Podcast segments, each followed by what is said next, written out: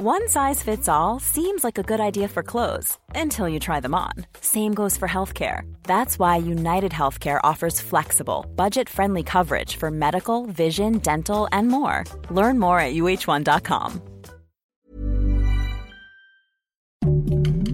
Heraldo Podcast, un lugar para tus oídos. Noticias del Heraldo de México.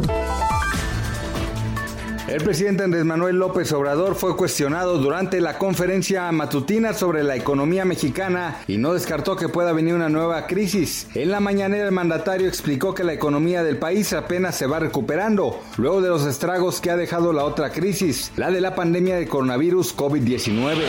Un día como hoy, pero de 2020, la Secretaría de Salud del Gobierno de México confirmaba el primer fallecimiento ocasionado por el nuevo coronavirus COVID-19 en nuestro país.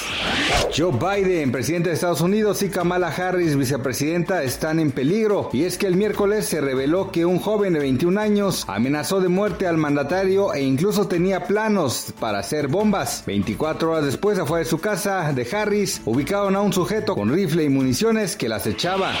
El peso mexicano opera de manera estable frente al dólar estadounidense durante la mañana de este jueves 18 de marzo, con un tipo de cambio de 20.4298 pesos por dólar. La mexicana se ubicó a la compra en 20.1813 y a la venta en 20.6783 pesos según los principales promedios.